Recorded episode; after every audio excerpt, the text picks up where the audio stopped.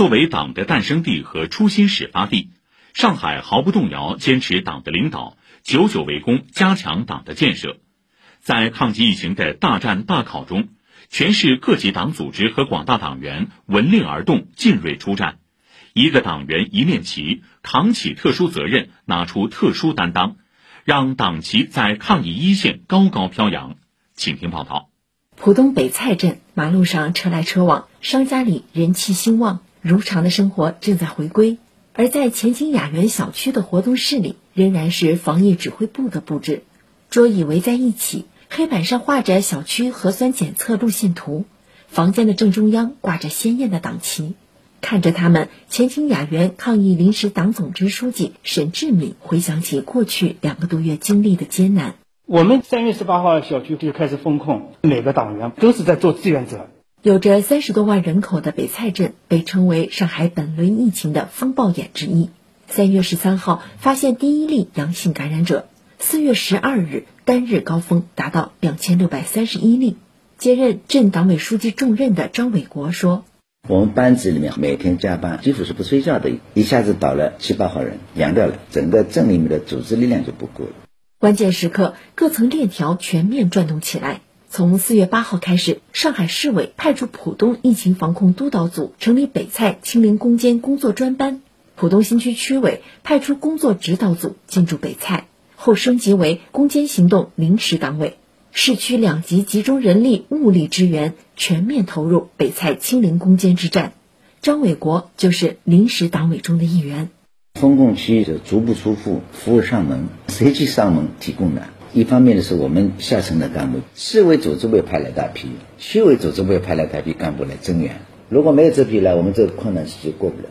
从仓促到有序，从打点到清面。北蔡攻坚战的背后，既有市区两级党组织的调兵遣将，也有全镇居村层面一百多个临时党支部的坚实支撑。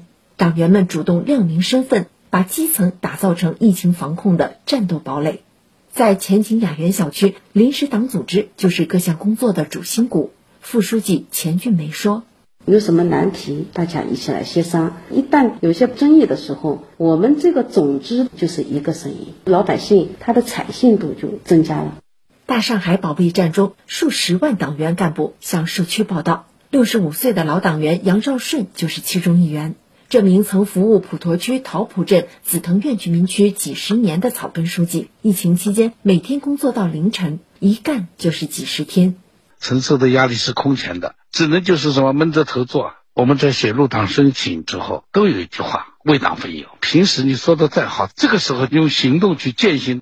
在杨兆顺的感染下，社区里不少年轻的党员挺身而出。他在外企工作的儿子杨凯，从每天排满的远程会议中挤出时间当起志愿者。他带教的不少青年社区干部，也成了战役中的主力军。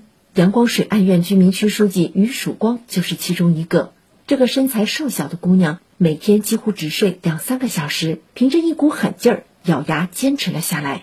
任何地方都会有困难，就像我们杨书记经常讲的：“既然你在这个岗位上，那就是你的责任。”一根针穿起千根线，在上海的各个区域、各个领域，党组织都发挥出了中流砥柱的作用。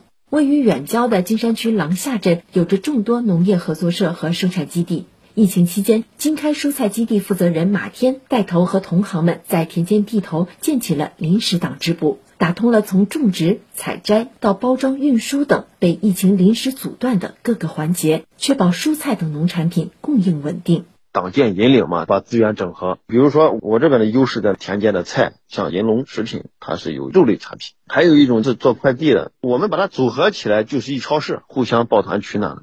疾风知劲草，烈火见真金。